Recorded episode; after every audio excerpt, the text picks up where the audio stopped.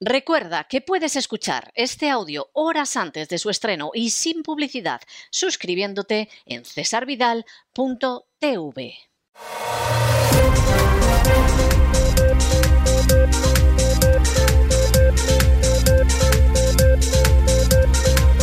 Las noticias del día.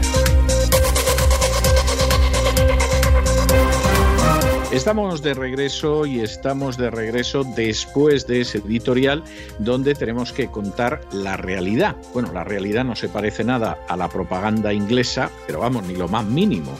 Eh, la verdad es que casi merecería la pena, no voy a decir incluso un editorial, hacer un programa especial sobre todas las falsedades que llevan inventando los británicos en relación con Ucrania en los últimos meses y cómo los medios de comunicación las repiten como cualquier cosa. Pero vamos, como si fuera el Evangelio. Luego se va descubriendo a veces al cabo de unas horas que no solo es que es mentira la propaganda británica, sino que además es una estupidez que está hasta mal hecha. Pero bueno, de momento enreda de momento tienen a la gente en vilo, de momento sumergen al mundo en la angustia y a ver si en el río revuelto recogen algo. Desde luego que hable el Reino Unido de la Gran Bretaña de una intervención rusa en Ucrania, cuando ellos tienen acantonadas tropas británicas que sepamos como mínimo desde el 2015, es decir, el año posterior al golpe de Estado de los nacionalistas ucranianos en 2014, vamos, es de tener una cara de cemento armado.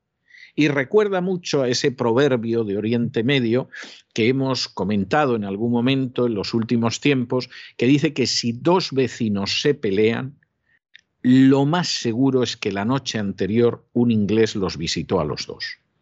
Bueno, pues miren ustedes el panorama de Ucrania, Miren ustedes quién lleva meses intoxicando, mintiendo y propalando falsedades, que es Gran Bretaña, y en todo este episodio Estados Unidos va al rebufo.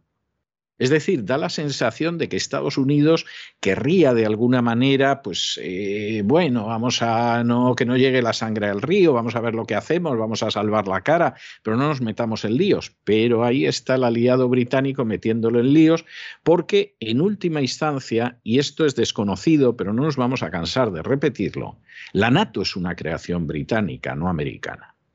Ahí se ven metidos los americanos, porque los británicos necesitan una presencia perpetua militar de Estados Unidos en Europa para intentar modelar Europa de acuerdo con sus intereses.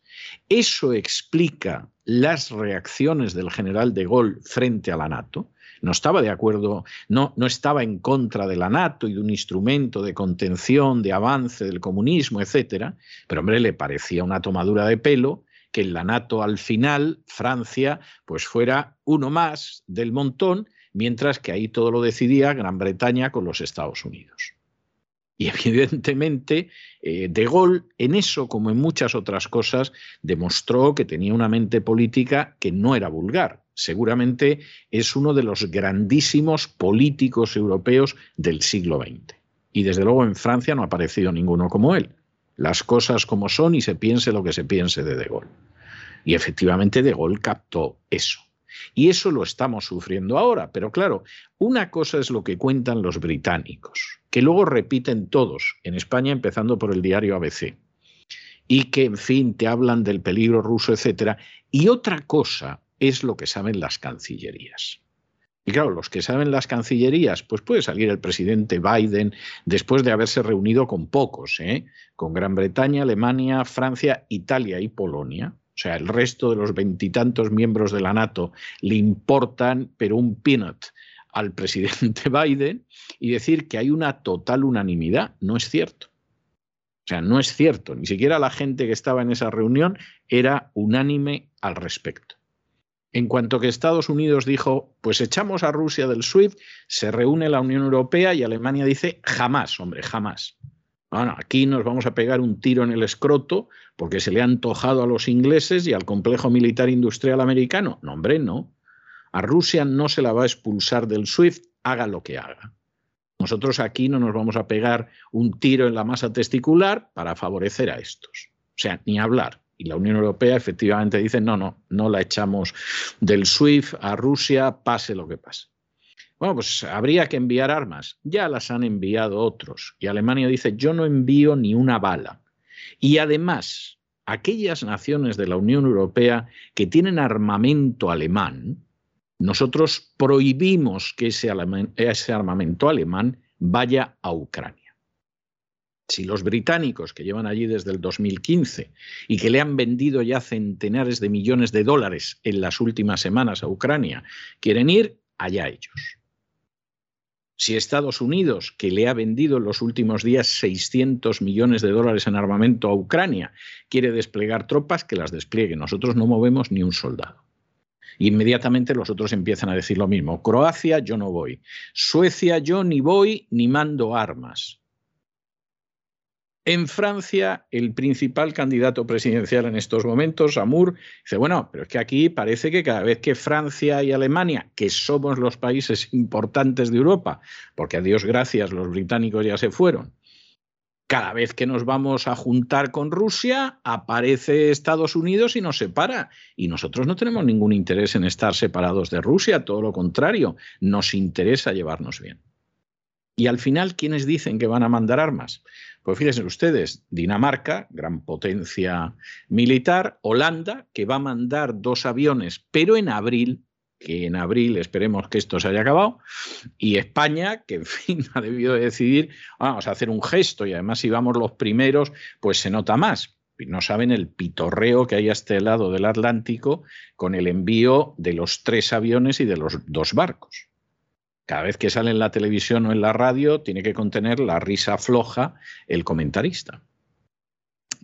eso a Pedro Sánchez no le ha salido bien y, y, no ha debido impresionar mucho a Biden porque en la reunión del otro día de gente que es con la que me interesa hablar, pues estaba Italia, pero no estaba España lo cual ya es bastante significativo. Que esté Alemania, por ejemplo, que esté Polonia, que anda por allí cerca, y no estuviera España, bueno, tiene una cierta lógica, ¿no? Llamamos sobre todo a los que están más directamente implicados. Pero que, que esté Italia y no esté España. O sea, es verdaderamente tremendo. Y efectivamente, dentro de la Unión Europea, que coincide bastante con los miembros de la NATO, pues evidentemente no están por la labor. ¿Por qué tiene la Unión Europea que tener un conflicto con Rusia si lo que le interesa es llevarse bien con Rusia? Si el gas y el petróleo viene de Rusia y además es más seguro que el que viene de los países árabes. Porque el complejo militar industrial americano tiene que estar metiendo al mundo en guerras continuas, aunque las pierda, pero que nunca las pierde, porque vende auténticas fortunas en armamento. Bueno, pues que se vayan a hacer la guerra a otro sitio, ¿no? Ah, que no les salió bien en Afganistán y en Libia han creado un caos. Bueno, pues es un problema suyo, que busquen otro punto del globo, pero no tienen por qué organizarnos una guerra en medio de Europa. Porque la última que hubo y en la que intervino la NATO fue una guerra salvaje, brutal, destructiva, que ha creado problemas de inestabilidad en Europa que no se han solucionado todavía y en la que la NATO perpetró espantosos crímenes de guerra. Por ejemplo, bombardeando ciudades, como fue el caso de Belgrado. Es verdad que el que entonces era secretario general de la NATO, el español y socialista Javier Solana, ahora está en la agenda globalista y le siguen considerando un personaje de, de peso. Pero si en el mundo existiera una justicia internacional, Solana se habría sentado en el banquillo como criminal de guerra, como el carnicero de Belgrado. ¿Y qué pretenden los británicos desde su isla? ¿Y qué pretende el complejo militar americano? ¿Que vayamos a una guerra en Europa para que se llenen los bolsillos y debiliten todavía más Europa? No, hombre, no. Si queréis una guerra, pues yo qué sé, Estados Unidos que invada Gran Bretaña, por ejemplo, y que la convierta en el Estado 51 de la Unión, ahora que los escoceses no paran de dar guerra y en Irlanda del Norte pues tampoco la cosa está muy bien. Pero ¿por qué va a ir Europa a una guerra y encima para defender a Ucrania? Pero si Ucrania no es ni miembro de la NATO, a Dios gracias y Dios quiera que no lo sea jamás. Si no es miembro de la Unión Europea y Dios quiera que no lo sea jamás. Si sería un desastre, si eso es una alcantarilla. Si en estos momentos el propio presidente Zelensky, ya hay fuentes de la Casa Blanca que te dicen que no lo aguantan, porque es un pesado, porque es un plomo, porque no para de querer organizar una situación de guerra para mantenerse en el poder, porque llegó muy simpático, muy sonriente y muy actor, porque es un personaje que viene de encarnar al presidente de Ucrania en una serie de televisión. Pero cuando vio lo que era estar en el poder y que era incapaz totalmente de solucionar nada medianamente bien, pues nada, echar la culpa a Rusia, meter a todo el mundo en una guerra y yo a mantenerme en el machito.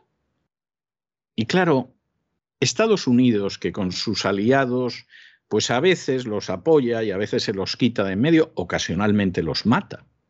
Hubo algún presidente de Vietnam del Sur al que se asesinó para propiciar un cambio de gobierno que favoreciera más el control de Estados Unidos sobre Vietnam del Sur. O sea, eh, ser aliado de Estados Unidos a veces es bueno, a veces es extremadamente peligroso.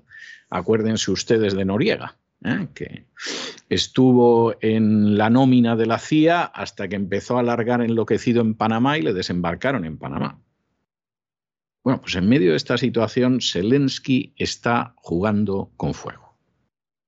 Y desde luego, hombre, a Biden no le queda más remedio que aguantar el tipo, los británicos encizañando, pero claro, la mayoría de los aliados de la NATO, que además están en la Unión Europea, oye, no, no, Aquí ya ha entrado mucha gente en la Unión Europea que no tendría que haber entrado.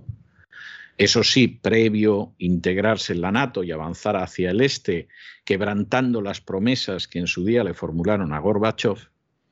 Y, como tú comprenderás, ya solo nos faltaba Ucrania, vamos, hasta ahí podíamos llegar. Nos hemos librado de Turquía, que con eso de que es miembro de la, de la NATO estuvo a un pelo de entrar en la Unión Europea y al final nos hemos librado de ello como para meter a los ucranianos, que son peores que los turcos, aunque a algunos les cueste entenderlo. Y que llevan décadas escuchando a los delincuentes que les rigen, a los nacionalistas ucranianos, que todo se va a arreglar cuando entren en la Unión Europea. Pues lo llevan claro. sería una gran desgracia para la Unión Europea. Y para la NATO y para la paz mundial ni les cuento. Y en medio de toda esta situación, en la que eso de la unanimidad de Biden o le han engañado o miente como un bellaco el pobrecito ya no se entera de nada, porque no hay unanimidad. Si acaso hay una unanimidad es en que no hay unanimidad y en que no están por la labor de dejarse arrastrar por los británicos y por el complejo militar industrial en la Unión Europea. En medio de esa situación, pues España, que hincha pecho y manda esos tres aviones y esos dos barcos, desde luego no tiene la menor protección de la NATO o de la OTAN, si lo prefieren, a la hora de defender Ceuta, Melilla y las Canarias. Ceuta y Melilla ya de entrada están fuera de la protección de la NATO desde la adhesión de España a la NATO. O sea, ahí estuvo claro que Ceuta y Melilla no nos iban a defender jamás. Y queda en el aire si las Canarias entrarían, que no crean ustedes que está tan claro. Es decir, si te levantas un día optimista, dices, hombre, sí, en las Canarias, si invade Marruecos más de lo que nos está invadiendo ya, sí nos podrían ayudar. ¿eh? Y hay otro día que a lo mejor no te levantas tan optimista y dices, bueno, con lo que está aquí escrito, las Canarias están más perdidas que el Sáhara. Pero de momento Ceuta y Melilla no. No podemos emplear al ejército español en defender eso y desde luego la NATO no nos va a hacer ningún caso. Y como Marruecos esto lo sabe, y Marruecos no es miembro de la NATO, pero es país asociado, que es pues como si fueras un miembro de la NATO, ¿eh? es un país asociado y, y, la prueba está en que cuando la crisis de Perejil y eso que fue durante la presidencia de Aznar, al final Allí llegó Marruecos, luego llegaron los españoles y echaron a los marroquíes, y luego llegó Estados Unidos y echó también a los españoles y dijo, se queda el islote de Perejil vacío y así ni para ti ni para mí, daos la mano y a la seguir jugando al balón en el patio del colegio. Eso fue todo lo que hubo. Y esa era la buena época de relaciones con Estados Unidos y por supuesto la NATO no hizo absolutamente nada. Pues en estos momentos, como Ceuta y Melilla se da la circunstancia de que, vamos, aunque quisiera la NATO, que no quiere, no las protegería, Marruecos, que sabe de todo esto, ha decidido cambiar la nomenclatura de los puestos fronterizos de Ceuta y Melilla, donde tiene dos comisarías. Hasta ahora esas comisarías eran frontera de Ceuta y Melilla, era como se llamaban, y a partir de ahora Marruecos las denomina Bab, la puerta de Ceuta y de Melilla. Bab Ceuta y Bab Melilla. Ustedes a partir de aquí saquen conclusiones, pero es evidente, evidentísimo, que efectivamente Marruecos tiene claro que Ceuta y Melilla se va a hacer con ellas. O sea, sin más vuelta de hoja. Y en medio de hacerse con ellas, pues ya te va avisando que sus comisarías no son frontera, son la puerta. Y a ver quién lo niega. ¿Y quién va a impedir esto? ¿La NATO? No. La NATO, la OTAN, no protege Ceuta y Melilla. Claro, como nosotros además estamos en Bulgaria y, y, en el Mar Negro, zonas del mundo que nunca han tenido una relación con España ni falta que les hace, pero nosotros hemos decidido defender Bulgaria, a la que por otro lado no amenaza a nadie, dicho sea de paso. Y el Mar Negro, pues nada, eh, Ceuta y Melilla ya se han convertido en puertas, por si alguien no se había dado cuenta, porque esto viene desde hace décadas. Y el día menos pensado nos organizarán una revolución de colores, seguramente de color verde, en Ceuta y Melilla. Nos quedaremos sin Ceuta y Melilla. Habrá que ver cómo acogemos a los pobres españoles que huyen de la toma de Ceuta y Melilla. Y por supuesto, la NATO no moverá un dedo para ayudarnos y si no, al tiempo. Esto puede tardar más o menos, pero vamos, la cosa se va acelerando de una manera y en el caso de las Canarias no les quiero contar. O sea, como salga bien lo de Ceuta y Melilla, en menos de 10 años ya son las Canarias que por si acaso se han ido llenando de moros. Si alguien piensa que el término moro es peyorativo, es simplemente porque es un ignorante. El término moro deriva del latín mauri, que era como los romanos llamaban a los habitantes del norte de África. Que el término moro no solo no es peyorativo y no es incorrecto, en realidad es una muestra de cultura, de que uno conoce la continuidad histórica de distintos pueblos a lo largo de los milenios. Pobres de aquellos que no tienen ni idea de nada de esto, pero esa es la realidad. En cualquier caso, los moros van a tomar Ceuta y Melilla si Dios no lo remedia y las Canarias, pregunten ustedes a los canarios lo que ha pasado durante el año pasado y este, en una España donde no te puedes mover sin el pasaporte COVID, pero evidentemente los invasores de África se mueven sin pasaporte COVID, sin pasaporte de nada y sin vergüenza. Y luego saquen ustedes las conclusiones sobre por qué debería nosotros preocuparnos lo que pasa en Ucrania. En fin, examinamos estas y otras noticias de relevancia con la ayuda absolutamente indispensable de María Jesús Alfaya. María Jesús, muy buenas noches. Muy buenas noches, César. Muy buenas noches a los oyentes de La Voz. La Dirección General de Seguridad Nacional de Marruecos ha emitido una orden para cambiar los puestos fronterizos de entrada a Ceuta y Melilla por dos comisarías de policía. Las dos comisarías, ubicadas en el paso de Ceuta y Melilla, recibieron un comunicado del director general Abdelafif Hamouchi, en el que se exigía el borrado del término frontera de los edificios marroquíes colindantes a Ceuta y Melilla y también de las demarcaciones cercanas. Tras la instrucción del máximo jefe policial marroquí, las comisarías se llamarán Bab Ceuta y Bab Melilla, es decir, Puerta de Ceuta y Puerta de Melilla, omitiendo así que están situadas en la frontera con España. Así que dentro de poco tendremos otra jornada de puertas abiertas de inmigrantes ilegales. Con esta medida, Marruecos escenifica que no reconoce la soberanía española de lo que considera enclaves ocupados, al tiempo que envía a España el mensaje de que reivindica su unidad territorial. La medida no tendrá por ahora ningún efecto práctico. Ambas fronteras están cerradas desde hace más de 22 meses, en teoría solo por razones sanitarias. La semana pasada Marruecos acusaba a España de poner en peligro la salud de los marroquíes, porque los aeropuertos españoles dicen no se comprueba el certificado de vacunación y por eso a Marruecos llegan pasajeros infectados. La pregunta que le tendríamos que hacer a Marruecos es que si los inmigrantes ilegales que lanzan a territorio español vienen también con el pasaporte COVID o con una prueba PCR debajo del brazo. En los últimos meses, el Ministerio del Interior de España ha ido adaptándose a las prórrogas del cierre fronterizo que decretaban las autoridades marroquíes. Cada vez que éstas anunciaban una prolongación de la clausura, el Ministerio del Interior español hacía lo mismo. La última prórroga expira el 31 de enero, pero es probable que se alargue. Hace ya más de un año que se mantienen las tensas relaciones entre Marruecos y España, y de poco parece haber servido el encuentro de Felipe VI hace unos días con el rey Mohamed VI para suavizar esta tensión. De poco ha servido.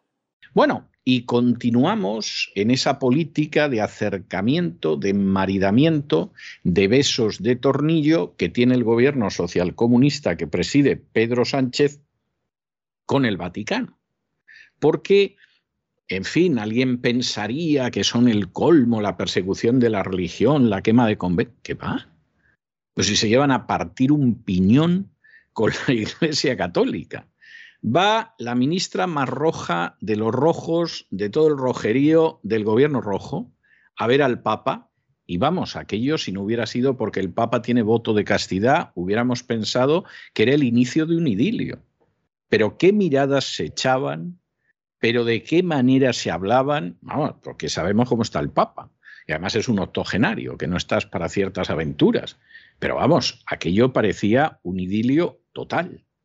Luego llega el tema de las inmatriculaciones, que es el expolio de decenas de miles de inmuebles que ha realizado la Iglesia Católica sobre la base de una reforma de la ley hipotecaria por real decreto y siendo inconstitucional, y el gobierno de entrada hace un elenco de las fincas, deja fuera del 96 al 98 y del 2015 al 2021, que no está mal, ¿eh? o ha dejado fuera prácticamente la tercera parte de los años que lleva rapiñando la Iglesia Católica con el tema de las inmatriculaciones, y en un momento determinado, cuando entregan la historia, pues la Iglesia Católica acepta devolver cerca de un millar de fincas, porque es que, claro, alguna han descubierto que cuando la rapiñaron estaba debajo de un estaba debajo de un pantano, no les interesa, en fin, cosas de este tipo. Pero verdaderamente es algo impresionante, pero auténticamente impresionante lo que está sucediendo. Y en medio de este idilio, que además es un idilio apasionado, porque como este Papa está en la agenda globalista y el gobierno social comunista español pues está sometido a Soros y todo lo demás, en medio de este idilio hay que nombrar un embajador en la Santa Sede. ¿Y a quién nombramos? Pues nada menos que a la ministra Celá, a la que fue ministra de Educación. Es esa señora que parece que le han dado un susto, ¿no? Parece que va a salir por la puerta de su casa y le hacen entonces se le queda esa cara de espanto que tiene Isabel Cela. Bueno, pues ya la han nombrado embajadora ante la Santa Sede. Lo cual no es ninguna tontería, o sea, nombrar un antiguo ministro y además una señora que, que efectivamente lo hizo rematadamente mal en su área, pero hombre, fue portavoz del gobierno en la primera legislatura de Pedro Sánchez fue una señora que estuvo en educación, universidades e investigación, insistimos, lo hizo rematadamente mal. Pero, vamos, eh, en última instancia es un personaje importante dentro del Partido Socialista y dentro de esta administración. Y se manda a la Santa Sede, bueno, que ya lo próximo que veremos será Pedro Sánchez en misa. No lo descarten ustedes a lo mejor aprovechando una visita del Papa, si es que el Papa decide venir, que, que el Papa Francisco no tiene muy claro lo de venir a España por si se lo toman mal los nacionalistas catalanes y todo esto, pero, pero evidentemente esta es la situación. O sea que es algo maravilloso. Uno ve el panorama español, ala, a favorecer a las castas privilegiadas que sigamos sangrando a aquellos que en España producen algo más o menos a través de los sicarios buscabonus de la agencia tributaria y el país desprotegido y en fin, pues a seguir dando a la pelota que siga adelante y esto, pues los que vengan detrás que arreen. El Gobierno ha aprobado este martes en el Consejo de Ministros el decreto por el que se nombra a la exministra de Educación Isabel Cela como embajadora de España ante el Vaticano. Un nombramiento rubricado por el ministro de Exteriores José Manuel Álvarez y expedido por el rey Felipe VI desde el Consulado General de España de San Juan de Puerto Rico. Un nombramiento que aparece hoy miércoles publicado en el Boletín Oficial del Estado. CELA sustituye así a Carmen de la Peña Corcuera, que desde noviembre del año 2018 ocupa el cargo diplomático en el Vaticano. La exministra salió del Ejecutivo español en la última remodelación del Gobierno y dejó la cartera de Educación y Formación Profesional a Pilar Alegría. También fue portavoz del Gobierno en la primera legislatura de Pedro Sánchez, un puesto que cedió a la actual titular de Hacienda y Función Pública, María Jesús Montero. La exministra, profesora de profesión, ejerció de consejera de Educación, Universidades e Investigación en el Gobierno del Partido Socialista de Euskadi, presidido por Pachi López desde el año 2009 al 2012. Allí impulsó la reforma de la educación pública vasca, apostando por el trilingüismo y la incorporación de nuevas tecnologías en centros escolares. También hay que decir que mientras fue ministra de Educación e impulsaba la ley que lleva su nombre, no dejaba en buen lugar a la asignatura de religión, con lo que sorprende este nombramiento. Nos vamos a Hispanoamérica y nos vamos a Hispanoamérica con la condena a cadena perpetua del Chapo Guzmán. El Chapo Guzmán, que es uno de los grandes narcotraficantes mexicanos. El Chapo Guzmán, que en un momento determinado lo capturan, acaba en Estados Unidos, no, lo capturan los americanos, porque familiar muy cercano al Chapo Guzmán lo tenían capturado en México, intervino AMLO y lo pusieron en libertad. Que es algo de película, ¿no? O sea, han capturado al hijo del delincuente, como en Río Bravo, de John Wayne, y el presidente de México decide que en vez de mantenerlo en prisión, como sucede en el último tren de Gangil o como sucede en Río Bravo, etcétera. No, no, no, no, no. Aquí mandamos a los maleantes y el presidente de México se arruga y efectivamente se arrugó. Pero claro, el Chapo estaba al norte del Río Grande, ahí es más difícil. Y en el 2019, pues ya lo condenaron por tráfico de drogas, por lavado de dinero y lo condenaron a cadena perpetua. Presentaron en su momento las defensas del Chapo un recurso precisamente para conseguir anular, conseguir lo que aquí en España se llama la nulidad de actuaciones del el procedimiento contra el Chapo, diciendo, oiga, es que a una persona que la han juzgado en tres meses, es que no les ha dado tiempo ni a leerse el sumario. ¿Cómo en tres meses vas a procesar al Chapo y lo condenas a cadena perpetua y se acabó? Y pidieron que efectivamente se celebrara un nuevo juicio. Bueno, pues no crean ustedes que han tardado mucho en decidirlo la justicia americana. El Tribunal de Apelaciones del Segundo Distrito de Manhattan hace unas horas ha confirmado la cadena perpetua del Chapo Guzmán. A partir de aquí, el Chapo pudiera ser que llegue a algún acuerdo con las fuerzas del orden en Estados Unidos y vamos, cante eh, la colección completa de corridos mexicanos de Jorge Negrete y a lo mejor no acaba en cadena perpetua y le can solo 20 años. No es imposible. Pero de momento, y en contra de lo que le hubiera pasado en México con absoluta seguridad, el Chapo Guzmán va a salir de la prisión con los pies por delante.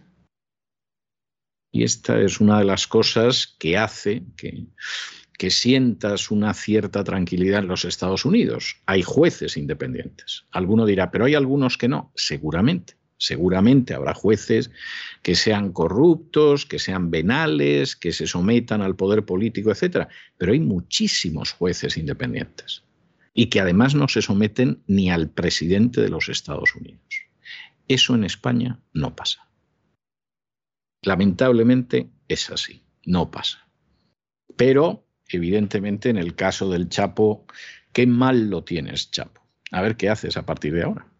El narcotraficante mexicano, el Chapo Guzmán, cumplirá cadena perpetua en los Estados Unidos. Así lo ha confirmado la Corte de Apelaciones del Segundo Distrito de Manhattan.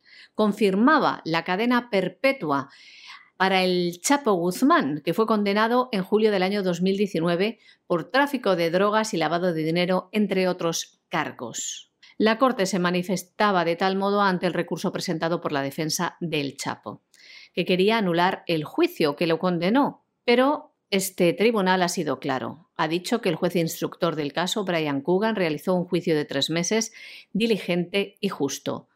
Las reclamaciones para revisar el fallo no tienen fundamento.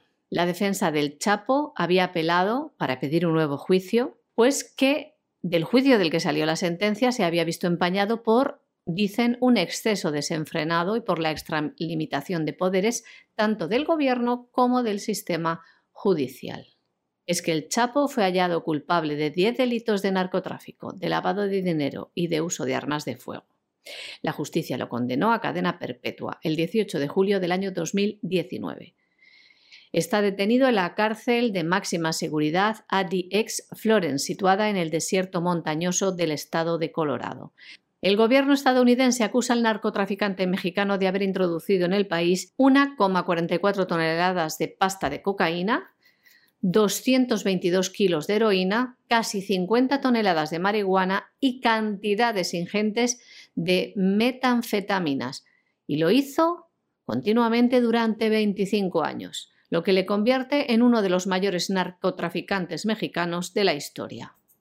Bueno, y lo que tenemos que contarles ahora es una noticia enormemente triste y lo más triste del asunto es que además es una noticia que podríamos multiplicarles en otras partes del mundo, no solo en Hispanoamérica. Pero en este caso estamos en Chile.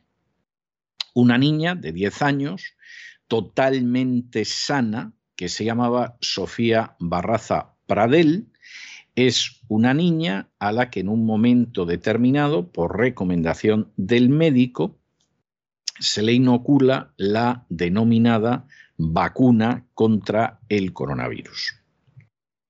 ¿Qué pasa con la niña?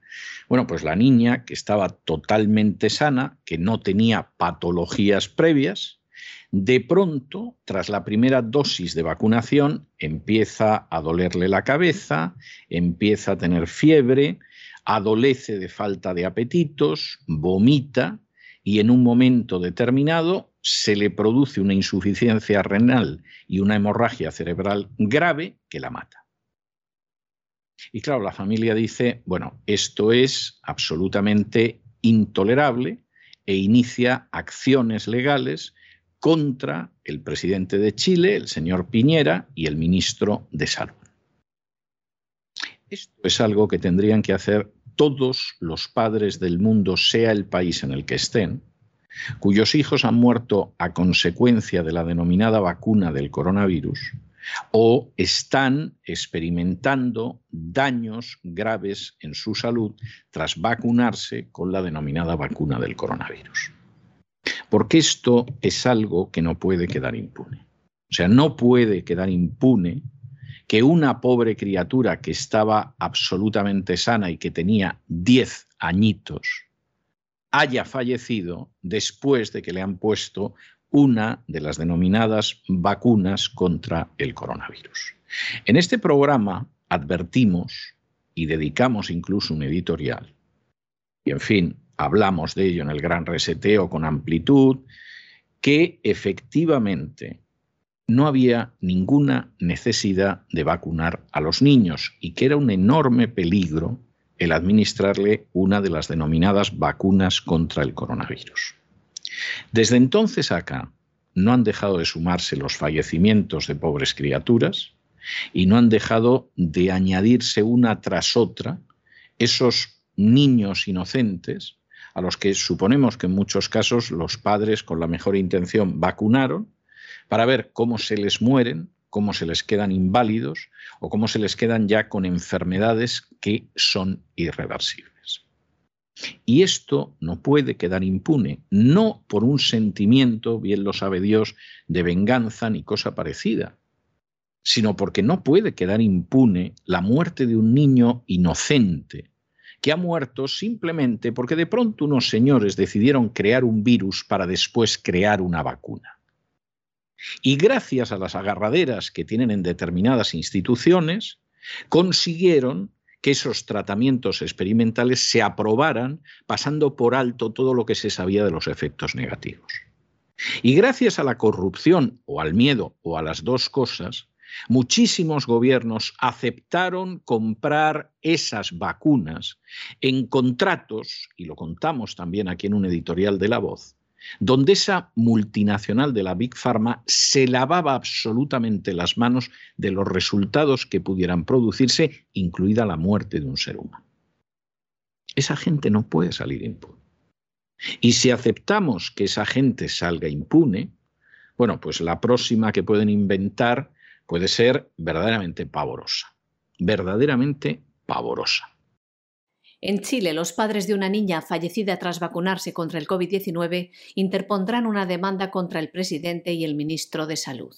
Un caso dramático, pero que desgraciadamente no es el único del que nos estamos haciendo eco en este programa. Niños que mueren tras ponerles la falsamente llamada vacuna contra el COVID. Ha ocurrido en Chile una niña de 10 años, Sofía Barrada Pradel, totalmente sana antes de vacunarse y después de que sus padres autorizasen, por recomendación de su médico, que se le inoculara la segunda dosis de la vacuna, esta niña murió. Unos padres destrozados que quieren justicia y que los responsables paguen. Una querella por cuasi delito de homicidio en contra del presidente Sebastián Piñera y el ministro de Salud, Enrique París. Es lo que van a interponer. Según el abogado de la familia, Raúl Meza, la niña no tenía patologías previas y presentó dolor de cabeza, fiebre, inapetencia y vómitos después de la primera dosis de la vacuna con Sinovac. A pesar de esto, el personal médico del Servicio de Salud de Rancagua decidió aplicarle la segunda dosis de la vacuna también con Sinovac. La familia de la pequeña fallecida explica que después de la segunda dosis de la vacunación, la menor presentó síntomas graves que comprometieron su estado general, cayendo en insuficiencia renal y hemorragia cerebral grave que provocó su muerte. Dramático. Pone los pelos de punta. La querella pretende que el Ministerio Público designe un fiscal con exclusividad para este caso y los demás se sumarán a esta acción judicial. El abogado de la familia fue informado por un grupo de personas no vacunadas que alertaron de la gravedad de los efectos secundarios que estaban sufriendo personas vacunadas, muchos de ellos con resultado de muerte. Según explica este abogado, le informaron de los numerosos casos de efectos adversos de la vacuna en distintas edades, con derrames cerebrales, miocardios, infartos, daños neurológicos, especialmente muertes de personas adultas y niños muertos también sin ninguna patología previa. Es el mismo patrón. Además, este grupo de no vacunados pidió también al letrado Raúl Meza que presentara un recurso de protección contra el pasaporte COVID que se está tramitando. Según explica este abogado, después de representar los intereses de toda la ciudadanía y velar por sus derechos fundamentales, dice que le ha servido para que el ministro de Sanidad que fue además pediatra de sus hijos, le dejara de hablar y manifestara públicamente su extrañeza de cómo un letrado podía haber hecho esto habiendo sido el pediatra de sus hijos. Vergonzoso y dramático este caso criminal. Los niños están muriendo tras la inoculación de la vacuna. No nos cansamos de repetirlo. Actúen en consecuencia. Y nos vamos a internacional, nos situamos en Estados Unidos y tenemos que darles una noticia absolutamente de escándalo. Y es que el hospital Brigham and Women's de Boston se ha negado a realizar un trasplante de corazón a un hombre de 31 años, a pesar de la urgencia del trasplante y a pesar de estar en la lista prioritaria, porque esta persona no se había vacunado contra el coronavirus. Esto es un crimen. Esto es un crimen. ¿Qué pasa? ¿Que este señor que no se ha vacunado no paga impuestos? ¿Qué pasa? ¿Que este señor se dedica a infringir la ley? ¿Qué pasa? ¿Que no va a pagar la cuenta del hospital? Esto es un crimen. Esto es omisión de auxilio. Y esto es algo que realmente no se puede tolerar. Y claro, si en un momento determinado pues puedes negar la vida, porque negarle a este hombre de 31 años un trasplante de corazón es condenarle a una muerte inmediata. Si tú puedes negar la vida siendo un médico que se supone que lo que tienes que hacer es salvarla para mantener la dictadura de la Big Pharma, tú eres un criminal. Y el lugar de la junta de ese hospital es la prisión. Y una vez en la prisión, pues a lo mejor decidimos no darles de comer, porque como no sabemos que hayan dado de comer a nadie, ni hayan dado de beber a nadie, pues les podríamos negar hasta el pan y el agua. Esto es algo monstruoso. Y si todavía hay gente que no se da cuenta de los grados de monstruosidad al que estamos llegando, con el relato oficial y falaz sobre el coronavirus, es que verdaderamente andamos, pero muy mal, muy mal, muy mal. Esta gente no puede salir impune. O de lo contrario, la próxima será peor y costará más vidas. El hospital Brigham and Women's Boston se ha negado a realizar un trasplante de corazón a un joven por no haberse vacunado contra el COVID-19. DJ Ferguson, de 31 años, estaba en lista prioritaria para recibir un trasplante. Es decir, es urgente que reciba un corazón para mejorar su calidad de vida o incluso para salvarla, que reciba un corazón cuanto antes. El hospital le ha sacado de la lista de solicitantes de trasplantes, porque dice que va en contra de su política que no se haya vacunado y lo argumentaba del siguiente modo en un comunicado. Les leemos. Al igual que en muchos otros programas de trasplantes en Estados Unidos, la vacuna COVID-19 forma parte de las vacunas y de los criterios de estilo de vida requeridos para los candidatos en el sistema Mass General Brickman con el objetivo de maximizar la posibilidad de éxito de la operación y la supervivencia del paciente después del trasplante.